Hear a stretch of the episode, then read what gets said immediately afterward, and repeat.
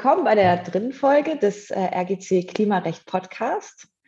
Da eine ganze Menge Fachkompetenz im Klimarecht ja bereits Tür an Tür mit mir äh, im RGC-Büro sitzt, werde ich auch hin und wieder äh, meine eigenen Kollegen interviewen. Und im Fall des Gasmangelthemas gibt es natürlich eigentlich keine bessere Expertin als Yvonne Hanke. Und deswegen werden wir heute gemeinsam diskutieren, was gestern am Superenergierecht Donnerstag im Bundestag passiert ist, was für Gesetze verabschiedet wurden und natürlich, was für Auswirkungen das auf die Industrie haben kann. Liebe Yvonne, ich freue mich sehr, dass wir heute über dieses hochaktuelle Thema sprechen können. Willst du dich vielleicht mal kurz vorstellen? Ja, hallo Franzi. Freut mich, dass du mich eingeladen hast.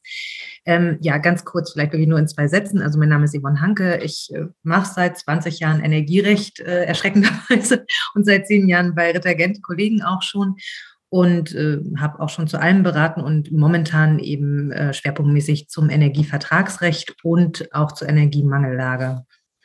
Genau. Okay, super.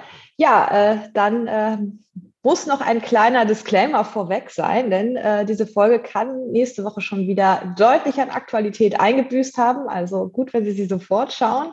Denn äh, wenn wir eins gelernt haben im Zusammenhang mit dem Ukraine-Krieg, mit dem Gasmangel und den ganzen Aktivitäten des Gesetzgebers, äh, die jetzt schon passiert sind, dann äh, folgendes, denn morgen kann schon wieder alles ganz anders sein. Wir beschränken uns also heute darauf zu diskutieren, was gestern passiert ist im Bundestag. Ähm, ja, ich will nichts vorwegnehmen, aber äh, wir wollen das Ganze auch erstmal nochmal ganz kurz ein bisschen einordnen. Äh, denn aktuell ja, mehrt sich die Sorge, dass wir tatsächlich äh, nicht mehr genug Gas haben an einem bestimmten Punkt. Äh, wir wollen das jetzt nicht ganz von vorne aufrollen, aber Yvonne, könntest du für uns vielleicht nochmal kurz zusammenfassen, was in den letzten Wochen passiert ist und ja, wie die Lage aktuell gerade ist? Äh, Gasmangellage in zehn Sätzen. Ähm, genau. Es ist ja so ein bisschen wie ein Krimi, also was bisher geschah. Ähm, nachdem deutlich geworden ist, dass Russland im Zusammenhang mit dem Ukraine-Krieg äh, Gas als, ja, als äh, im Wirtschaftskrieg einsetzt, ähm, ist ja relativ schnell äh, durch die Bundesregierung ähm, ein Krisenstab einberufen worden und dann schon im März auch die Frühwarnstufe aktiviert wurden nach diesem Notfallplan Gas, der immer mal so durch die Presse geistert. Ähm, und in der letzten Woche ja auch die Alarmstufe aktiviert wurden.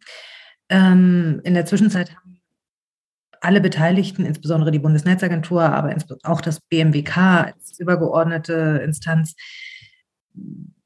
ja, überhaupt erstmal versucht zu verstehen, was da passiert und was sie machen müssen und versucht eine Abschaltreihenfolge oder Abschaltkriterien zu entwickeln.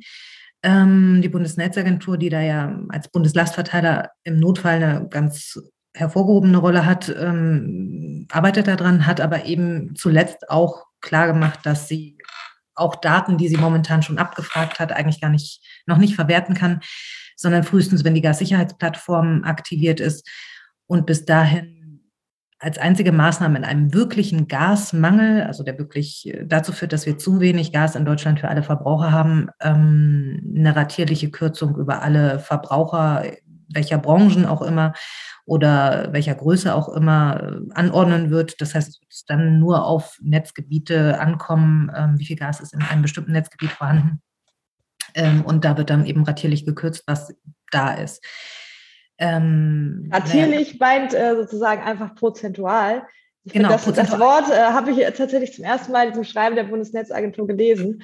Ja. Äh, also ich finde, das ist erklärungsbedürftig. Das stimmt, das ist absolut erklärungsbedürftig. Und ich finde, es klingt auch immer so ein bisschen niedlich, aber was damit eigentlich gemeint ist, ist, ähm, so wie ich es verstanden habe, die werden halt gucken äh, im Vergleich zum Vortagesverbrauch äh, oder vielleicht auch Monatsverbrauch, je nachdem. Äh, zuletzt wurde eben der Vortagesverbrauch genommen und da wird gegebenenfalls per Radioankündigung äh, eben angekündigt, die Industrieunternehmen in einem bestimmten Netzgebiet müssen ab morgen um so und so viel Prozent reduzieren. Also ein ganz gravierender Einschnitt, den die da ankündigen, zumindest auf Notfallstufe. Bislang ist so eine Maßnahme, die ist ja wirklich sehr einschneidend, ähm, erst auf Notfallstufe möglich gewesen. Das ist äh, bislang nicht ausgerufen. Wir sind ja noch in der Alarmstufe seit letzter Woche. Ähm, Frühwarnstufe und Alarmstufe war für den Verbraucher bislang gar kein so einschneidender Moment, äh, weil es bis dahin alle Probleme eines möglichen Gasmangels, also dass die russischen Gaslieferungen weggefallen sind, ähm, dass die irgendwie über den Markt noch ausgeglichen werden. So ist es ja auch, also dass die Versorger momentan in der Lage sind, am Markt Ersatzmengen zu beschaffen, eben zu sehr viel höheren Preisen. Aber das merkt man allenfalls an den Preisen und nicht daran, dass man von hoheitlichen Maßnahmen schon betroffen ist. Und genau das, da steigen wir heute ein, ähm, ist jetzt seit gestern so ein bisschen anders geworden. Ähm, der Gesetzgeber hat eben gestern an dem Superenergierechtsdonnerstag so einiges auf den Weg gebracht, dass es ihm eben ermöglicht, auch schon jetzt auf Frühwarn oder jetzt genau Alarmstufe aktiv zu werden.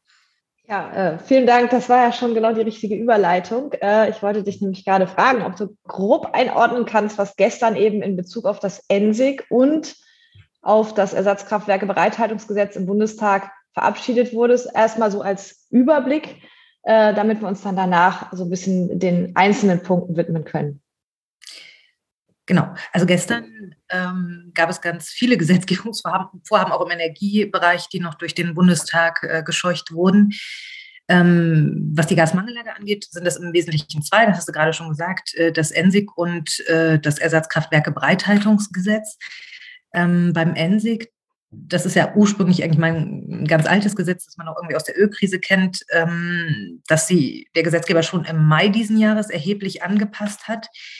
Gestern wurde es nochmal überarbeitet. Das sind so drei Bereiche, in denen es jetzt nochmal angefasst wurde.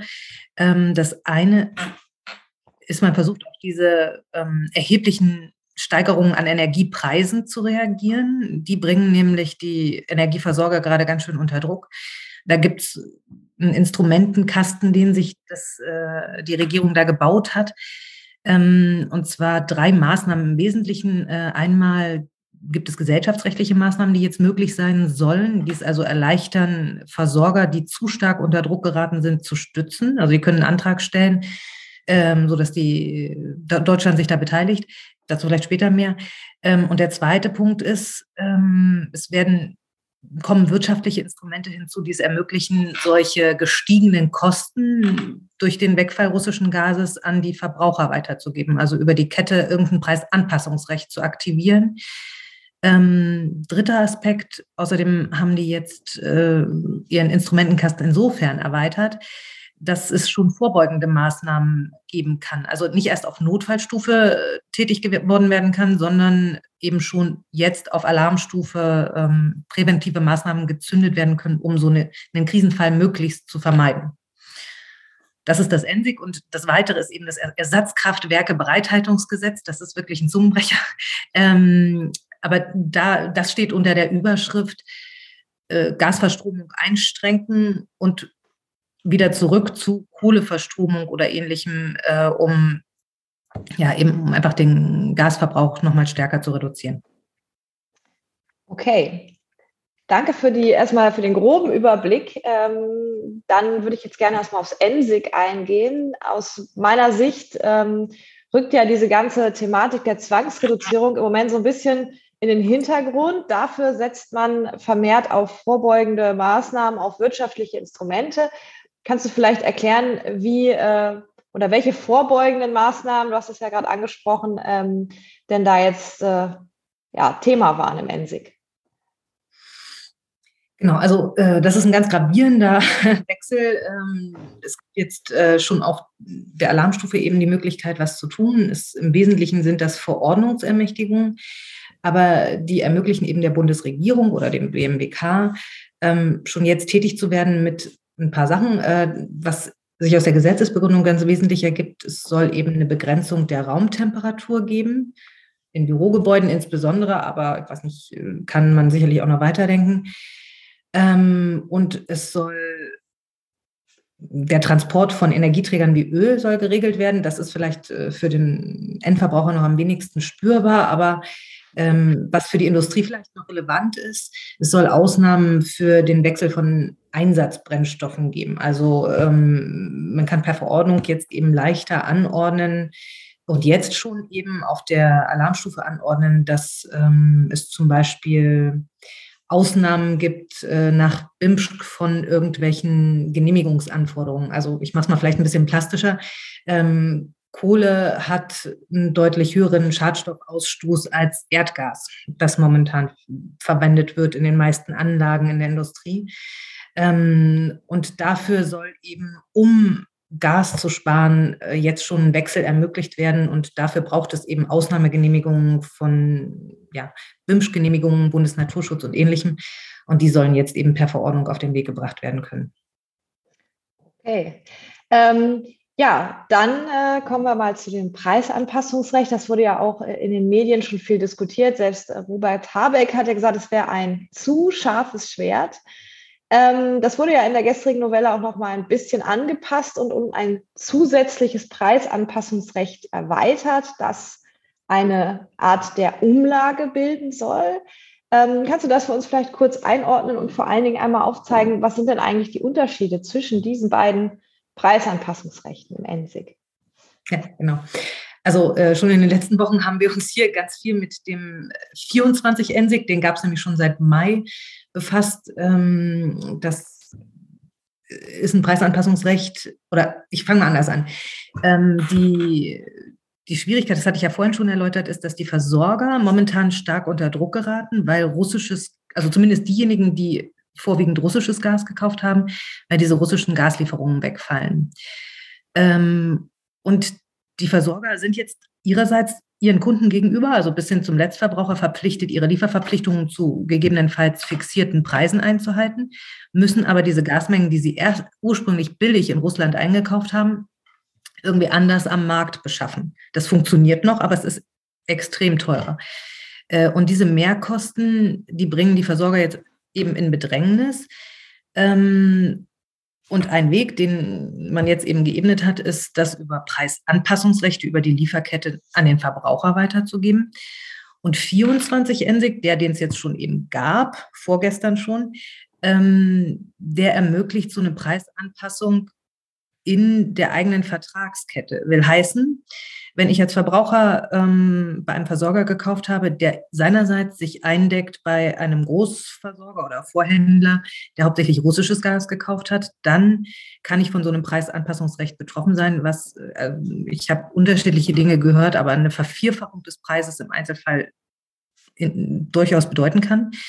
Ähm, wenn ich allerdings zum Beispiel Glück hatte oder vielleicht auch ein bisschen mehr bezahlt habe, aber und stattdessen ähm, mehr norwegisches Gas gekauft habe, darauf habe ich ja nur sehr wenig Einfluss, äh, wie das mein Vorlieferant macht, dann bin ich von so einem Preisanpassungsrecht nach Paragraph 24 nicht unbedingt betroffen, weil der von russischen Ausfällen erstmal nicht betroffen ist. Ähm, und genau das ist, ist einer der wesentlichen Punkte, warum dieses Preisanpassungsrecht, das aktuell schon im Gesetz war, äh, sehr kritisiert wurde, auch von uns kritisiert wurde. Ähm, das kann zu extremen Verwerfungen führen. Ähm, und darum hat jetzt der Gesetzgeber eben einen weiteren, ein weiteres Instrument dazugepackt. Ähm, es gibt eine Verordnungsermächtigung, nach der das BMWK eine Verordnung erlassen kann, wo es jetzt über eine Umlage geredet wird. Also ich sage mal Umlage untechnisch, das ist im Grunde so ähnlich wie die EEG-Umlage, die man vielleicht kennt äh, als energieintensiver Verbraucher, die jetzt gerade abgeschafft wird. Wollte ich gerade sagen. am, am Eine Umlage geht zu Ende. genau. Am 1.7. wird die EEG-Umlage abgeschafft und damit alle Beteiligten weiter in Arbeit bleiben, äh, wird die äh, Gasmangelumlage geschaffen. Ähm, es, ist, es ist ein bisschen, also, naja, aber ähm, der Gedanke ist quasi der gleiche, wird witzigerweise in der Gesetzesbegründung auch genau so geschrieben, dass man sich das vorstellen darf wie die EEG-Umlage, bloß eben im Gasbereich. Ähm, gedacht ist das so, dass die Versorger, die eben von solchen Ausfällen russischen Gases betroffen sind, ihre Mehrkosten an einen noch zu bestimmenden neutralen Verteiler äh, weitergeben. Ich würde mal vermuten, dass wie momentan in der Gasmangellage soll ja THE als Marktgebietsverantwortlicher für Gas äh, eine sehr herausragende Rolle bekommen, auch im Hinblick auf die Gassicherheitsplattform, dass der das möglicherweise sein könnte, aber steht da nicht ausdrücklich drin. Jedenfalls, ähm, dem werden eben diese Kosten weitergereicht. Der soll diskriminierungsfrei ermitteln, wie man diese Kosten verteilen kann und soll diese Kosten dann an die Bilanzkreisverantwortlichen gerecht aufteilen. Äh, Bilanzkreisverantwortlichen sind in der Regel eben die Gasversorger. Und die sollen das dann über eigene Preisanpassungsrechte, vertragliche Preisanpassungsrechte an ihre Kunden weitergeben können. Ist im Grunde wirklich das System EEG-Umlage ähm, mit ein paar anderen Vorzeichen. Ähm, der Unterschied zu dem jetzt schon geregelt, also bislang schon geregelten Preisanpassungsrecht ist einfach der, dass die Kosten gleichmäßig bundesweit verteilt werden. Ähm, anders als vorher, wo sie eben in der konkreten Lieferkette nur verteilt werden können. Es ist in beiden Fällen so, dass nur die konkreten Ersatzbeschaffungskosten weitergegeben werden können, die eben da deswegen anfallen, weil russisches Gas fehlt und am Markt zu sehr viel teureren Preisen ersatz, ersetzt werden muss. Ähm, und ob das jetzt für den einen günstig oder ungünstig ist, hängt einfach davon ab, ob man vorher eben wie in, in, den meisten Fällen einen Vertrag hat, der äh, übers russische Gas gedeckt wurde oder eben doch einen, der über norwegisches Gas gekommen ist. Aber das ist so der wesentliche ja. Unterschied. Es wird halt kostenmäßig verteilt ähm, im Vergleich zu dieser anderen einseitigen Variante. Ja, da würde ich gerne gleich äh, mal einhaken. Und zwar, äh, wenn du jetzt sagst, ähm, ob man vorher russisches Gas bezogen hat. Es gibt ja auch viele Unternehmen, die Biomethan, also bilanzielles Biogas, übers Erdgasnetz beziehen. Die müssten dann ja eigentlich auch vielleicht nicht vom Preisanpassungsrecht betroffen sein. Wie siehst du das? Das ist, das ist eine ganz spannende Frage, habe ich mich auch schon gefragt. Ähm, ich glaube, man muss zwischen den beiden Preisanpassungsrechten erstmal unterscheiden. Bei dem 24er oder, naja, oder allgemein, was grundsätzlich gilt, äh, Voraussetzung dafür, dass eins von diesen Preisanpassungsrechten greift, ist ja erstmal, dass man betroffen ist von äh, einem Wegfall russischer Gaslieferungen letztlich. So, das kann ja bei Biomethan im Regelfall nicht sein. Deswegen glaube ich, wenn man es über dieses individuelle Preisanpassungsrecht nach 24 ENSIG machen würde, ähm, kann ich mir also fehlt mir die Fantasie, mir vorzustellen, wie da Biomethan-Verträge äh, ein Problem haben sollen, weil die, da müsste ja der Nachweis gebracht werden, dass diese konkrete Lieferung von russischem Gas abhängig ist. Das ist mir zumindest kein Fall bekannt, wo das sein kann.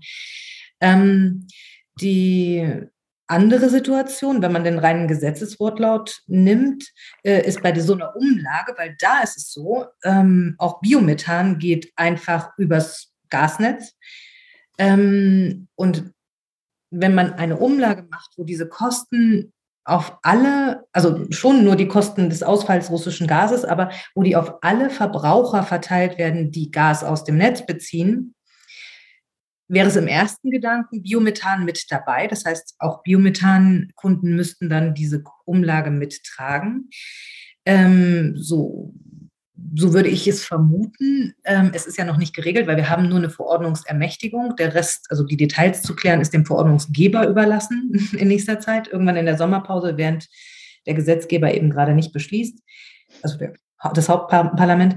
Ähm, aber wenn man in die Gesetzesbegründung reinguckt, das ist wirklich eine Frage, die ich mir auch gerade gestellt hatte, ähm, dann steht da, ich lese es mal einfach vor, bei der Ausgestaltung der saldierten Preisanpassung, das ist die Umlage, ähm, wird darauf geachtet, dass Biogas, Biomethan nicht diskriminiert werden und keine Hemmnisse für den Absatz und die Nutzung von Biogas, Biomethan entstehen.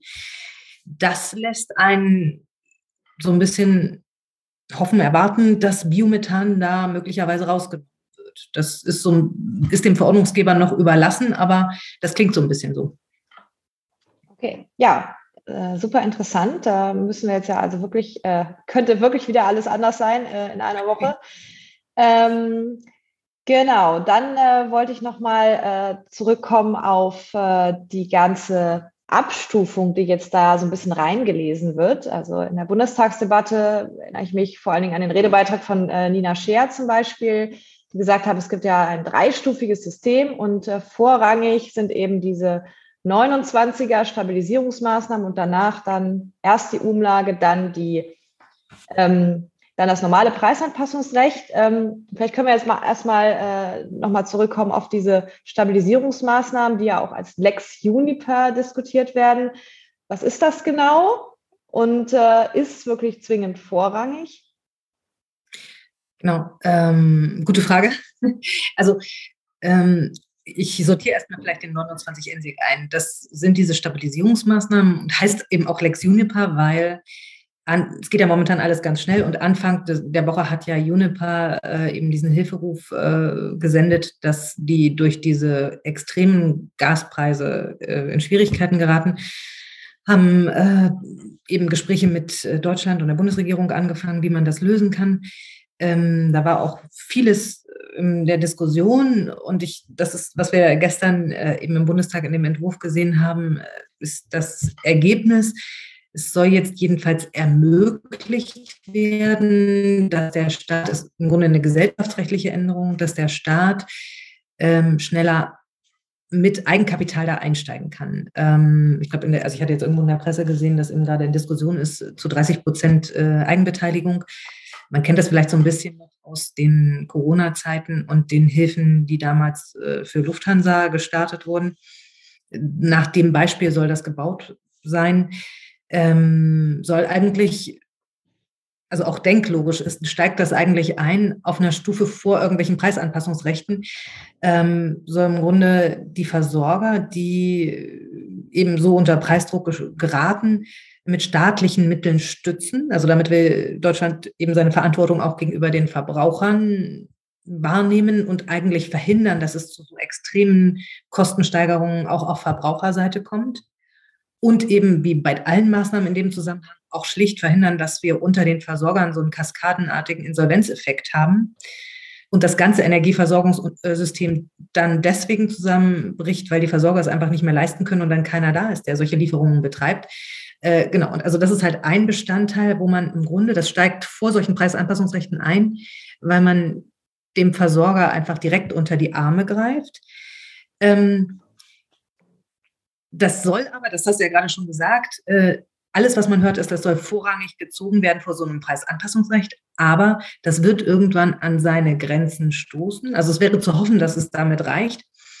Ähm, je nachdem, wie es weitergeht, dazu kommen wir ja vielleicht noch ähm, mit so einem Ausblick oder so.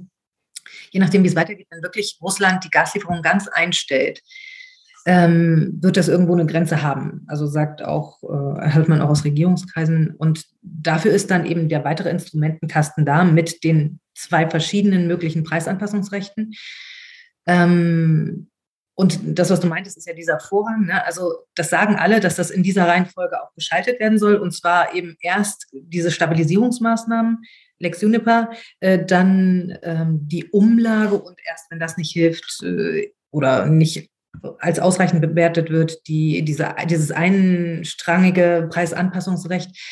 Ähm, aber das ist im Gesetz nicht so ausdrücklich so formuliert, sondern im Gesetz steht eben, es ist zu prüfen, also es ist immer vor 24 und 26 zu prüfen, ob sie nicht solche Stabilisierungsmaßnahmen ergriffen werden können oder sollen. Und das muss auch dokumentiert werden, aber es ist nicht so, dass das Gesetz äh, dann eine Einbahnstraße festgelegt hat, sondern es soll vor, vorrangig geprüft werden und ich glaube, der Wille ist auch da, aber ähm, der Gesetzgeber hält sich da im Grunde alles offen, es auch im Zweifel parallel zu machen. Mhm.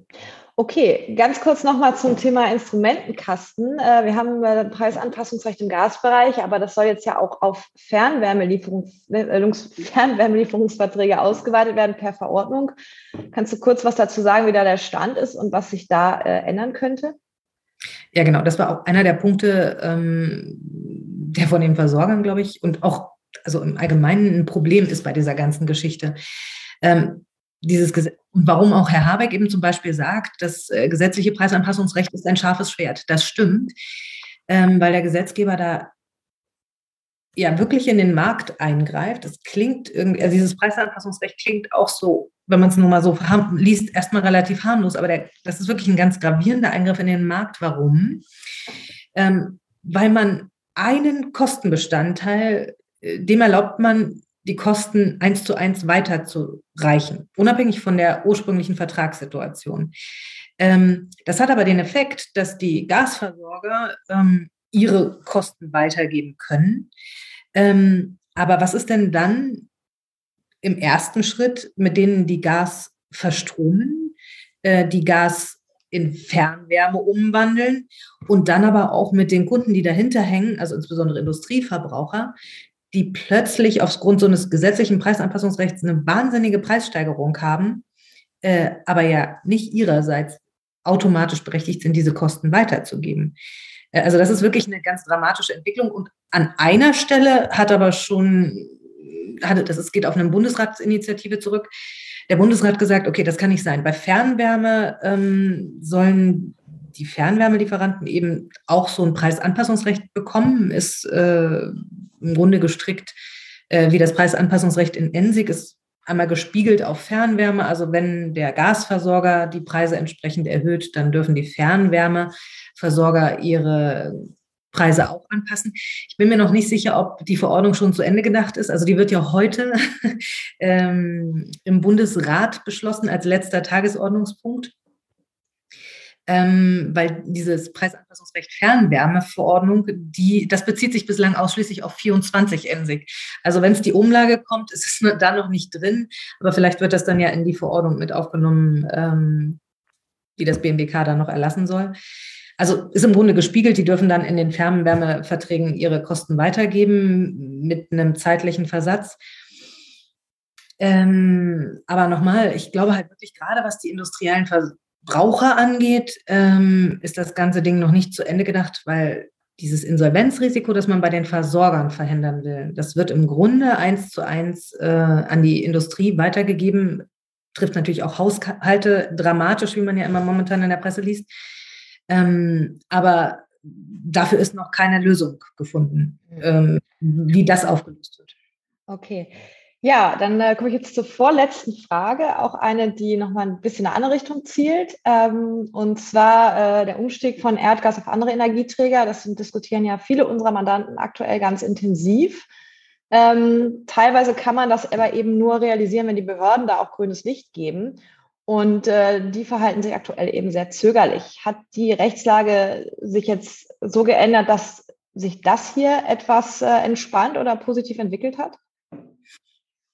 Also es ist wieder, ja, also erstmal, genau, das, was du auch erlebt hast, erlebe ich auch. Also die Mandanten oder die, die Industrieunternehmen, die jetzt schon dem Aufruf folgen wollten, äh, Gas zu sparen und auf, wo, wo sie es konnten, auf andere Energieträger zu wechseln, die hatten teilweise richtig Probleme mit ihren Genehmigungsbehörden, weil die Genehmigung oft äh, auf ja, vom, vom, vom Schadstoffausstoß her eben nur Gas ermöglicht, weil alle anderen Öl oder Kohle eben viel schadstoffhaltiger sind vom Ausstoß, brauchen, bräuchte man da eben eine Ausnahmegenehmigung. Und da waren die Behörden bislang ähm, wenig kooperativ, was eben auch daran lag, dass sie eben an geltendes Recht gebunden sind. Da können die auch nicht anders. Ähm, da ist jetzt wieder eigentlich das Schlagwort der Instrumentenkasten wurde erweitert. Ähm, das eine ist, äh, es wurde jetzt also in dieser Änderung des ENSIG eben auf die, die schon bestehende Verordnungsermächtigung wurde ausgeweitet. Heißt, äh, das BMWK darf auch jetzt schon äh, und im Hinblick auf mehrere Gesetze, noch weitere Gesetze, Verordnungen erlassen, die solche Ausnahmen vorsehen. Ist also, da muss man noch auf die Verordnung warten, wie bei so vielem. Aber Herr Habeck hat ja angekündigt, dass die gerade im Hintergrund gestrickt werden. Ähm, auf jeden Fall, da, da, ist wieder ein Weg eröffnet, ein Instrument eröffnet, ähm, was jetzt wirklich tatsächlich, wenn es denn heute durch den Bundesrat genehmigt ist, äh, gesetzt wird, ist, dass die Genehmigungsbehörden Ausnahmen erlassen dürfen. Aber, also im ersten Blick äh, dachte ich, okay, gut, ähm, der, wenn man dann ins Gesetz guckt, stellt man aber fest, das ist kein Selbstläufer. Also da sind schon noch einige Hürden drin. Äh, in einem Gesetz beispielsweise darf zwar äh, auf so einen Abgaskatalysator verzichtet werden, aber äh, eben nur, wenn es plötzlich zu Gasausfällen kommt aufgrund des Ukraine-Konflikts. Das sind halt schon hohe Anforderungen. Es gibt, kann man verlängern und so weiter. Äh, also es ist schon mal ein erster Schritt getan. Die Genehmigungsbehörden haben jetzt auf jeden Fall schon mal eine Grundlage, um Ausnahmen auch jetzt schon zu erlassen, ohne dass es diese Verordnungsermächtigung gibt oder die Verordnungen schon geschrieben sind. Mhm. Okay, dann noch kurz zu dem Zungenbrecher von eben, das Ersatzkraftwerke-Bereithaltungsgesetz. Da geht es ja darum, die Verstromung von äh, Erdgas wegzubekommen und zumindest übergangsweise wieder zurück zur Kohle. Kannst du kurz einordnen, was genau geregelt wurde und wo vielleicht für die Industrie die Probleme liegen könnten? Genau, also vielleicht wirklich in aller Kürze, da das Ersatzkraftwerke-Bereithaltungsgesetz ähm, hat zwei Ziele. Erstens Kohleverstromung. Also wir hatten bis vor kurzem, oder wir haben eigentlich ein Kohleverstromungsverbot, ist ja auch durch die Presse gegangen. Also so, dass an, bestehende Anlagen eben nach und nach außer Kraft Betrieb gesetzt wurden und ähm, auch nicht wieder ans Netz gehen durften. Das wird jetzt halt, da wird die Uhr halt ein Stück weit zurückgedreht durch das Ersatzkraftwerkebereithaltungsgesetz. Heißt, ähm, die dürfen nicht nur, die sollen in die Netzreserve, die sollen wieder an den Markt, um in so einem Gasmangel dieses fehlende Gas auszugleichen bei der Gasverstromung. Äh, ähm, und gleichzeitig, das ist aber nur eine Verordnungsermächtigung wieder, ne? kommt uns ja schon bekannt vor, ähm, ans BMBK ähm, dass äh, eine Verordnung erlassen werden darf, die die Gasverstromung verbietet. Da war bislang ähm, gerade für Industrieverbraucher ein bisschen unklar, weil es eben auch nur eine Verordnungsermächtigung war, wie das sich genau gestaltet. Ähm, vor allen Dingen ähm, wird es verboten, wird es eine Pönale, sind Industrie, BHKW, also Eigenerzeugungs-BHKW in der Industrie erfasst? Äh, oder ist das vielleicht gar nicht sinnvoll, weil äh, die Wärmeerzeugung da am Standort gar nicht effektiver erfolgen kann. Also wenn man Gas äh, industriell einsetzt, dann ist es einfach an dem Punkt am effizientesten verwendet. Da war einfach viel unklar. Ähm, da gibt es jetzt zwei Dinge, die sich gestern geändert haben. Zum einen, äh, es wird keine Pönale geben. Wie weit das hilft, weiß ich ehrlich gesagt nicht, weil äh, was bleibt, ist, dass das äh, BMWK eben die Gasverstromung verbieten kann. Und jetzt gibt es halt keine Pönale, aber ein Bußgeld kann angeordnet werden. Naja, also inwiefern sich das unterscheidet, wird man dann sehen müssen. Ähm, was aber tatsächlich jetzt drin steht, ist, dass ähm, da, wo Wärme nicht, also die, die, die Wärmeerzeugung auf Gasbasis nicht substituierbar ist, da muss der äh, Verordnungsgeber eine Ausnahme vorsehen. Also heißt, zumindest da, wo man die Wärmeerzeugung nicht mit einem anderen Energieträger ähm, ersetzen kann, da ist man ausgenommen jetzt schon per Gesetz von dem äh, Gasverstromungsverbot. Das kann in vielen Fällen der Industrie helfen, denke ich schon. Genau, das klingt ja auf jeden Fall schon ganz positiv. Und jetzt wirklich die allerletzte Frage. Äh, ich weiß, das ist, glaube ich, die, die am schwierigsten zu beantworten ist, nämlich die Frage, was glaubst du, was äh, hat die Zukunft noch so für uns parat? Gibt es irgendwas, was man mit hoher Wahrscheinlichkeit sagen kann, was jetzt noch passieren wird? Hm die, der Blick in die Glaskugel ist momentan wirklich schwierig. Zumal ich, immer wenn ich das in letzter Zeit gefragt werde, sieht die Antwort manchmal auch tagesaktuell anders aus. Also momentan ist es so, ähm, es ist ja, also darum wurde das ja jetzt auch diese ganze Gesetzgebung gestern und heute mit so einem Druck durchgepeitscht. Wir haben nächste Woche ähm, den nächsten einschneidenden Punkt in der ganzen Entwicklung. Ab Montag, also ab dem 11.07., wird Nord Stream 1 planmäßig gewartet. Also das ist die ganz reguläre Wartung, die äh, immer ansteht in den Sommermonaten. Ähm, und die typische, also die standardmäßig dazu führt, normalerweise, dass zehn Tage lang kein Gas durch diese Leitung kommt. Ähm, das eine ist, bislang war das immer so, dass diese fehlenden Gasströme, die dadurch gekommen sind, halt durch die anderen Gasleitungen ausgeglichen wurden, die aus Russland kommen. Die sind ja schon seit äh, geraumer Zeit auf Null. Ähm, das wird also wahrscheinlich nicht passieren. Das ist das eine. Ähm, aber was wirklich zentral ist, und das haben auch Herr Habeck genauso wie die BNetzA formulieren das regelmäßig, dass wenn nach diesen zehn Tagen Russland das Gas nicht wieder andreht, also wir sind ja schon sehr reduziert, auch Nord Stream 1 äh, liefert nur noch 40 Prozent dessen, was da eigentlich äh, durchgehen würde normalerweise. Und wenn nach diesen zehn Tagen äh, eben Russland den Gashahn nicht wieder aufdreht, dann ist ziemlich sicher, dann, dann wird, laufen wir in einen wirklich physischen Gasmangel hinein. Ähm, und dann spätestens wird es wird die Bundesregierung und auch die BNetzA wird irgendwelche Instrumente aus diesem jetzt geschaffenen Instrumentekasten ziehen. Ähm, so ein bisschen unklar bleibt momentan, welche das sind. Äh, also ob dann dieses Preisanpassungsrecht scharf geschaltet wird ähm, und wenn ja, welches. Diese Stabilisierung, also Lex Uniper wird sicherlich schon vorher kommen, also je nachdem, wie schnell die das umsetzen können. Ähm, da ist man ja noch in Gesprächen. Ähm, aber das denke ich schon, dass wir Ende Juli werden wir, spätestens Ende Juli, werden wir die nächsten Maßnahmen sehen, die irgendwie aktiviert werden.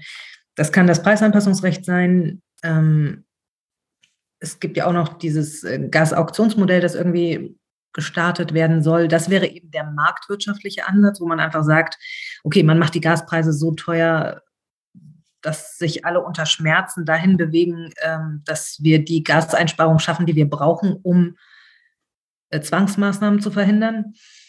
Äh, parallel könnte eben irgendwie eine Anordnung kommen, Gaseinsparung, was auch immer, oder dann über kurz oder lang die Ausrufung der Notfallstufe mit allem, was da dranhängt. Und ähm, es wird halt tatsächlich jetzt schon sehr konkret und sehr ernst, ähm, aber die Bundesregierung möchte immer noch vermeiden, dass solche Maßnahmen getroffen werden müssen. Also, dass, also wenn der Staat von oben drauf haut, und ich glaube, so viel ist auch wirklich bei den Entscheidungsträgern angekommen, dann wird es dramatisch, also wirklich dramatische Auswirkungen auf Deutschland haben, die man irgendwie nach Möglichkeit vermeiden sollte. Und das ist, glaube ich, jetzt der Versuch, das auch zu tun. Deswegen können wir alle mal gespannt in die Zukunft schauen, ähm, was äh, die nächsten Monate bringen. Ja, alles klar. Vielen, vielen Dank. Das war wirklich, wirklich sehr spannend und äh, vielleicht wiederholen wir das ja auch nochmal. Äh, es tut sich wirklich unheimlich viel. Für alle unsere Zuhörer habe ich hier äh, zu dem Thema noch einen kleinen Veranstaltungstipp, ähm, insbesondere natürlich äh, wichtig für die Industriemandanten. Am 8. und 9. September haben wir unser Kanzleiforum. Das findet tatsächlich in Hannover live statt, seit zwei Jahren erstmals wieder. Und äh, wenn Sie sich dafür interessieren, das Programm und die Anmeldemöglichkeit finden Sie auf unserer Veranstaltungsseite. Ja, damit äh, verabschiede ich mich, äh, liebe Yvonne, nochmal ganz, ganz herzlichen Dank für deine Ausführungen und äh, bis zum nächsten Mal.